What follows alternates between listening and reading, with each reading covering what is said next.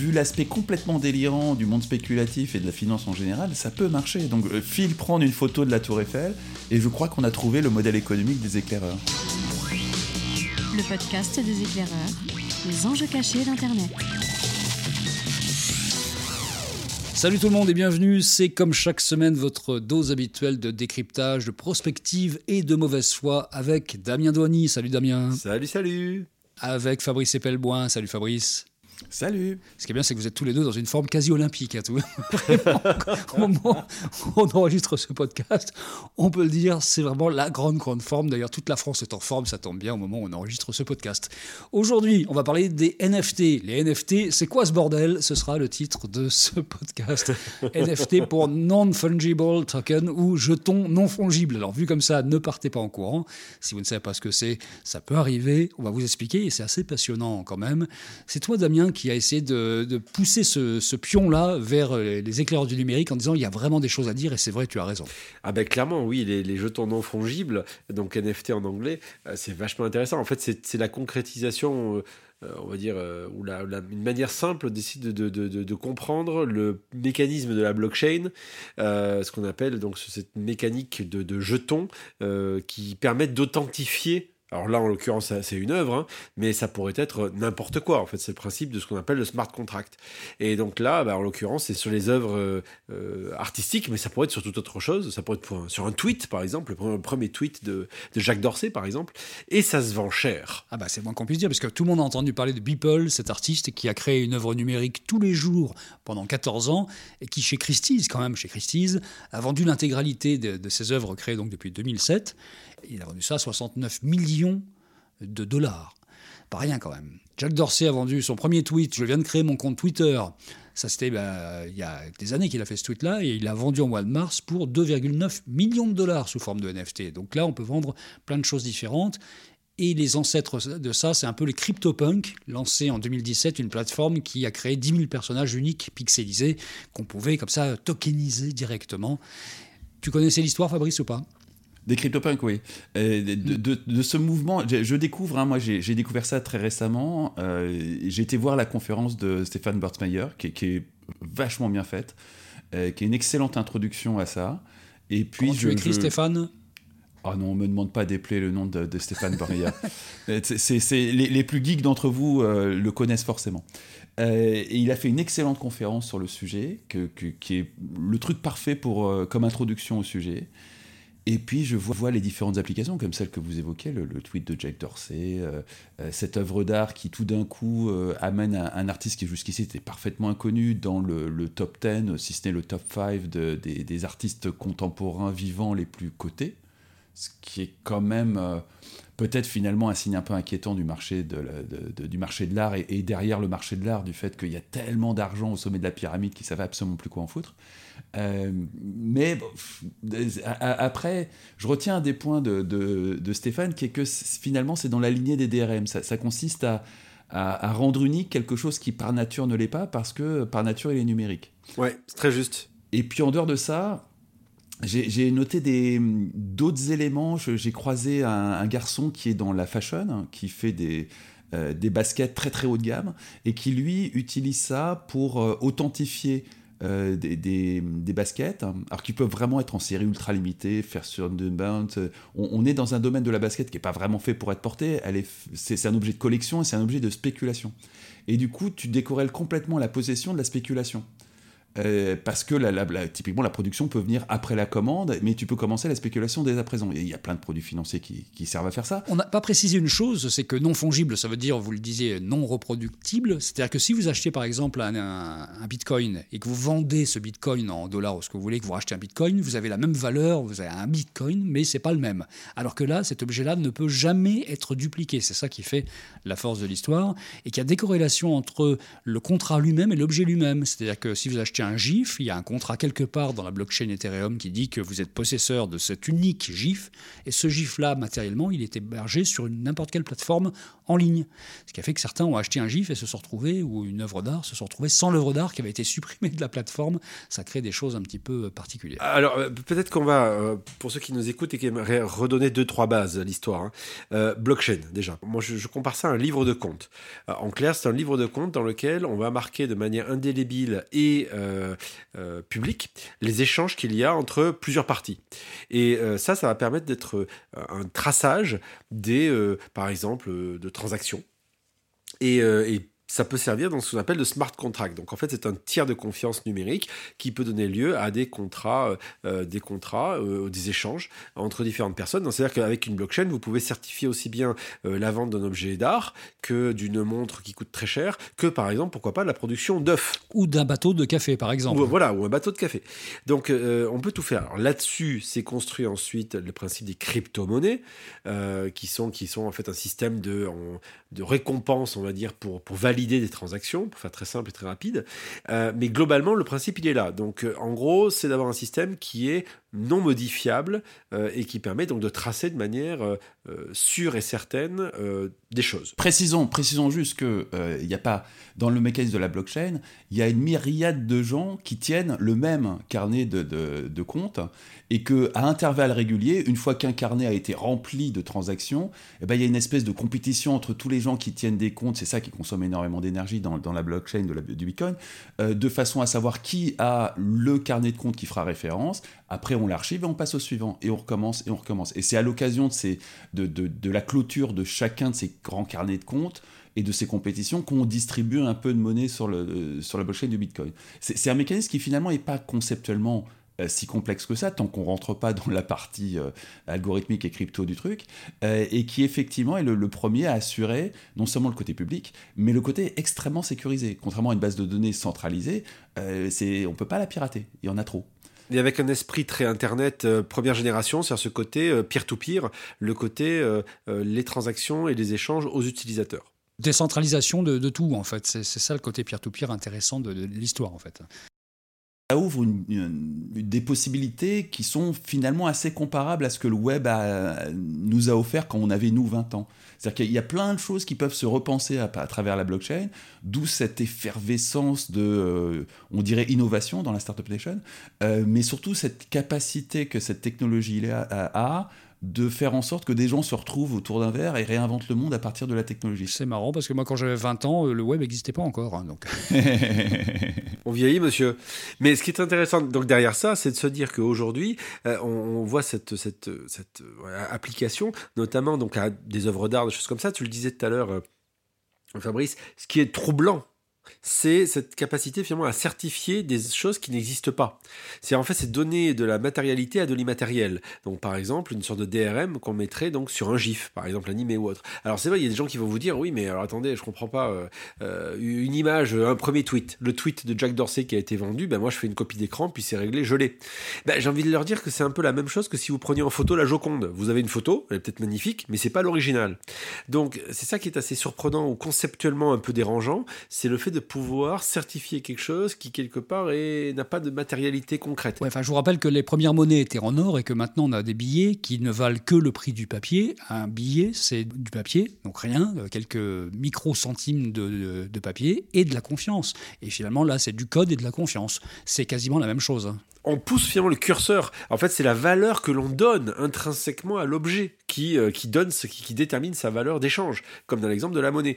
Dans les exemples de la NFT, du, du, NFT, parce que j'adore, euh, par exemple, l'exemple que j'ai trouvé génial, pour moi qui, comme gamin, a joué dans les cours de récré à échanger des images panini de foot, entre autres, ou de dessins animés, euh, il y a une boîte française qui s'appelle Sorar, qui a recréé la mécanique d'échange de cartes de foot donc avec le principe des NFT et des cryptos. Donc en clair, vous avez un nombre de cartes déterminé avec des joueurs de foot dessus. Euh, vous avez un échange et un marché qui se fait d'échange de cartes. Et alors ce que je trouve génial, c'est que la valeur des cartes est indexée sur la rareté de la carte, mais pas que. Elle est aussi indexée sur la performance du joueur dans la vraie vie sur le terrain. Et à partir de là, eh ben, vous pouvez avoir des valeurs qui vont, des cartes qui vont changer en valeur. À la fois, ça peut paraître ubuesque, et je sais pas pourquoi, mais moi, mon cœur de geek bat en me disant, mais c'est génial, j'adore. c'est vrai que c'est sympa cette histoire-là quand même. Tiens, il y a une chose qui est importante, hein, c'est qu'en pratique, légalement, rien n'empêche une œuvre d'être tokenisée. C'est-à-dire que si quelqu'un demain décide de tokeniser la Joconde, il peut le faire. Et s'il est le premier à le faire, ça va pour l'éternité rester un smart contract Joconde sur la blockchain Ethereum. C'est-à-dire qu'en fait, personne ne pourra rien faire contre ça et personne ne pourra plus jamais tokeniser la Joconde s'il l'a déjà fait avant. C'est ça qui est complètement délirant aussi dans ce monde. Ça paraît assez étrange, là, parce que comme il n'y a pas de contrat de propriété qui lise. Euh, bah, il va tokeniser la, photo de la Joconde, par exemple. C'est-à-dire que ça n'a aucune valeur en soi, puisqu'il y a des millions de Chinois qui, enfin, qui faisaient des photos de la Joconde chaque année. Mais lui va être le premier à le faire et finalement va avoir cette valeur-là. Il aura la photo de la Joconde euh, tokenisée. Excusez-moi, messieurs, il faut que j'aille au Louvre. Je suis désolé. Mais sur un malentendu, ça peut fonctionner, en fait. Hein. On ne sait jamais. Sur un, sur un malentendu, ça peut marcher. Non, non, mais c'est ça qui est terrible, c'est vu, l'aspect complètement délirant du monde spéculatif et de la finance en général, ça peut marcher. Donc euh, Phil prend une photo de la Tour Eiffel et je crois qu'on a trouvé le modèle économique des éclaireurs. Mais on est, je suis en train de me dire ça. Et je me demande qui sera d'ailleurs le premier être humain sur Terre à vendre sa vie virtuelle, en fait, à dire moi tout ce qui est virtualisé de moi, je le mets sous forme de, de token et je deviens le premier être humain tokenisé, NFTisé d'une certaine façon. Je pense qu'il y a vraiment un truc à faire là. Alors c'est clair, voilà, on pourrait pousser le curseur très très très loin, justement. Alors oui, effectivement, peut-être qu'on pourrait tokeniser notre premier euh, épisode euh, des, éclaireurs. Je suis sûr qu'il aura autant de succès que le premier tweet de Jack Dorsey, j'en suis certain. Pensez-y. Ceux qui sont en train de nous écouter, pensez-y, investissez. 2 millions 9 divisé par 3, c'est pas mal. Ça, je, suis preneur, ça fait un million chacun, ça me va. Euh, le, fait est que, comme tu viens de le dire, on pourrait imaginer, notamment dans le domaine artistique, de pousser le curseur très très loin. C'est vrai, pourquoi ne pas imaginer demain un artiste qui dirait ben moi ma vie je tokenise ma vie euh, je bascule dans le monde numérique et vous pouvez euh, entièrement suivre ce que je fais enfin c'est délirant c'est fou et c'est pas improbable mais il y a cette histoire de, je crois, c'est une joueuse de tennis qui a euh, utilisé des NFT pour vendre un espace publicitaire sous forme de tatouage. Et ça, c'est complètement dingue. On, est sur un. Et ça peut marcher. C'est-à-dire qu'effectivement, pour l'instant, elle n'est pas très connue. D'ailleurs, j'ai pas du tout retenu son nom. Mais si elle devient euh, assez euh, haut placée dans le classement ATP, euh, cet emplacement publicitaire aura une valeur. Et donc on peut imaginer que Nike et Adidas euh, spéculent et que ça finisse par vraiment euh, représenter beaucoup d'argent. Ou on peut imaginer qu'un affreux geek multimilliardaire à du Bitcoin achète ça et écrive quelque chose de totalement ridicule. Mais je crois qu'elle a un peu borné cet aspect-là juridiquement. Ouais, j'imagine. Mais aujourd'hui, donc, ce qui est intéressant de voir aussi, c'est que on le voit, là on parle d'œuvres, mais par exemple, il y a des, il y a des sociétés, par exemple, de, qui vendent des produits très chers. Je pense à des montres, par exemple. Tu connais bien le sujet, euh, Fabrice, euh, et qui aujourd'hui, comme par exemple le groupe Richemont, euh, Breitling, qui travaille d'ailleurs avec la boîte de, Fred Montagnon, Frédéric Montagnon, qui a monté ça, et qui effectivement a pour objectif de tokeniser ou au moins ou de certifier quelque part la validité de des montres. donc avant, il y avait le numéro de série qui servait on va dire, d'identifiant euh, pour euh, valider la valeur d'une montre par rapport à son numéro de série, si c'était la première d'une série, une série très rare, etc. Demain, on peut tout à fait imaginer que ce soit euh, tout simplement sous forme de blockchain. Dès que quelque chose peut avoir une valeur variable et une valeur qui augmente avec sa rareté, la tokenisation prend tout son sens. Évidemment, si c'est une valeur fixe, ça n'a pas d'intérêt de tokeniser quoi que ce soit en fait. Donc on peut imaginer que le monde entier peut se tokeniser doucement. Et quand on voit les délires actuels et quand on voit qu'il y a des gens qui peuvent mettre 69 millions dans des œuvres d'un artiste qui n'est pas spécialement connu mondialement, euh, on se dit qu'il y a vraiment beaucoup, beaucoup, beaucoup d'argent, notamment issu d'ailleurs des monnaies virtuelles et des gens qui, qui vendent ces monnaies-là, pour faire ce genre de délire en fait. C'est un délire de, de, gamin riche en fait, euh, devenu riche grâce à la Silicon Valley ou grâce au Bitcoin. Hein. c'est un peu ça aussi. Oui, c'est beaucoup ça quand même. Hein. Il, y a des, il y a des trucs, tu te demandes, il y a vraiment des gens qui ont trop d'argent et qui ne savent pas quoi en faire. C'est ça, ça, tourne souvent à l'indécence, Alors, sachez-le quand même, pour tous les geeks qui nous écoutent, euh, il y a euh, Atari. Atari, la grande marque hein, que vous connaissez, légendaire, qui a été rachetée euh, par, des Français, qui, qui essaye difficilement de se relancer. Ils font comme ils peuvent. hein. C'est un peu comme Kodak aujourd'hui. Euh, et ils misent sur le marché de la crypto et notamment ils misent sur le marché des NFT en vendant des œuvres numériques euh, qui appartiennent au patrimoine d'Atari. Donc peut-être que demain vous pourrez acheter un Pac-Man ou un Centipede euh, ou un Pong directement euh, ben, sur, une, sur, un- sur une, une- une blockchain et acheter des œuvres. Ben, Par exemple, là on parle d'Atari, mais ça pourrait être Sega avec euh, ou, ou Nintendo. Pourquoi pas imaginer le premier, dessin euh, en pixels de Mario euh, qui pourrait être vendu euh, très très cher. Bref, il y, a- tout un monde qui s'ouvre et qui est assez euh, vertigineux. Ce qui est vertigineux aussi, c'est qu'il va falloir très très vite résoudre le problème des héritages numériques, parce que là, avec des valeurs pareilles en 100% numérique, il va falloir que ça soit transmissible quelque part. En tout cas, ça peut l'être. Et donc, je pense qu'il y a un vrai sujet qui va se mettre en, branle, parce que là, ça devient très très important avec les monnaies virtuelles et puis maintenant ce, ce système de, NFT. On n'a pas parlé des CryptoKitties, qui étaient quand même un peu les ancêtres. En 2017, il s'agissait d'acheter, de vendre, d'échanger, d'élever même des chats virtuels. Ça a connu un succès énorme. C'est un peu les CryptoKitties qui ont lancé cette histoire-là. Donc ça part toujours d'un petit délire quasiment enfantin. Et ça devient, c'est ça qui est dingue, hein, un délire enfantin devient un sport de milliardaire. Quoi. Donc euh, il y, a, il y a quelque chose d'assez euh, d'assez délirant dans cette histoire. Ah, de là à dire que les milliardaires ont gardé leur cœur d'enfant, allez savoir. Ben, Il faut croire que certains geeks qui sont devenus milliardaires ont gardé leurs âmes de, de gamers notamment. hein. Bon, qu'est-ce qu'on rajoute là-dessus? Est-ce qu'il y a des choses particulières à dire? Est-ce que ça vous semble quelque chose qui va durer? Ou est-ce que c'est un feu de paille technologique cette histoire-là? Ah oui, ça va durer. Ah, Je suis persuadé que ça va durer. Est-ce que ça va être le truc le plus important de la blockchain? J'ai de gros doutes. Mais oui, ça va durer. Il y a plein d'usages intéressants à faire avec ce truc-là. ça va s'installer tranquillement. Euh, probablement que les, délires initiaux, du genre vendre le tweet initial de, ne vont pas durer bien longtemps. Mais il y a des applications quand même plus sérieuses à tout ça. L'apport de tout ça, c'est de rendre compréhensible d'un point de vue pédagogique ce que c'est que les apports d'un outil comme la blockchain. Euh, on entend beaucoup parler du Bitcoin, des, euh, crypto-monnaies, là les NFT, mais globalement tout ça est basé sur la même mécanique qui est la blockchain et les smart contracts. Et ça, très clairement, ça va s'inviter dans notre vie de tous les jours euh, parce que les acteurs d'aujourd'hui doivent arriver à aborder ces sujets-là, sinon ils disparaîtront. Euh, on pourrait tout à fait imaginer qu'une banque ou une assurance disparaisse parce qu'elle elle est remplacée par une blockchain. Donc pour éviter ça, ces acteurs-là vont devoir s'intéresser à ces mécaniques-là. Donc ça va arriver dans les 5 à 10 ans à venir de manière, quand je dis 5 à 10 ans, c'est de manière euh, mainstream, hein, pas, pas, pas, pas, pas pour une frange de, de gens qui s'intéressent déjà au sujet, mais très clairement ça fait partie de notre avenir et c'est assez intéressant à regarder et à comprendre ces mécaniques-là.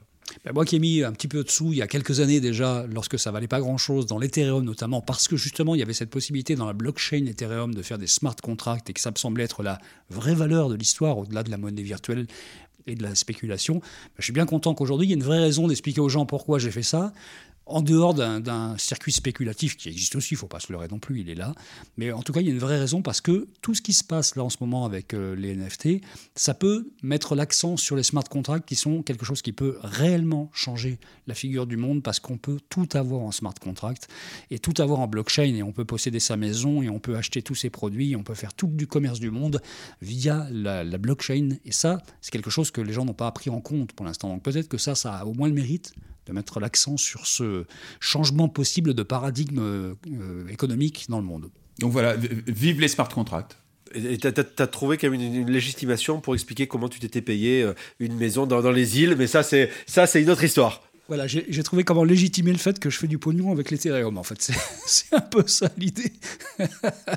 Allez les gars, je vous souhaite une bonne semaine. On se retrouve donc dans une semaine pour un nouvel épisode des éclaireurs du numérique. D'ici là, euh, vous mettez des pouces, vous mettez ce que vous voulez. Qu'est-ce qu'on dit déjà? Je me souviens plus des formules habituelles de Abonnez-vous et abonne-toi. cœur avec les doigts aussi. hein. C'est ça. Et mettez des étoiles. Voilà. Cœur On vous aime. Bisous. Ciao. Ciao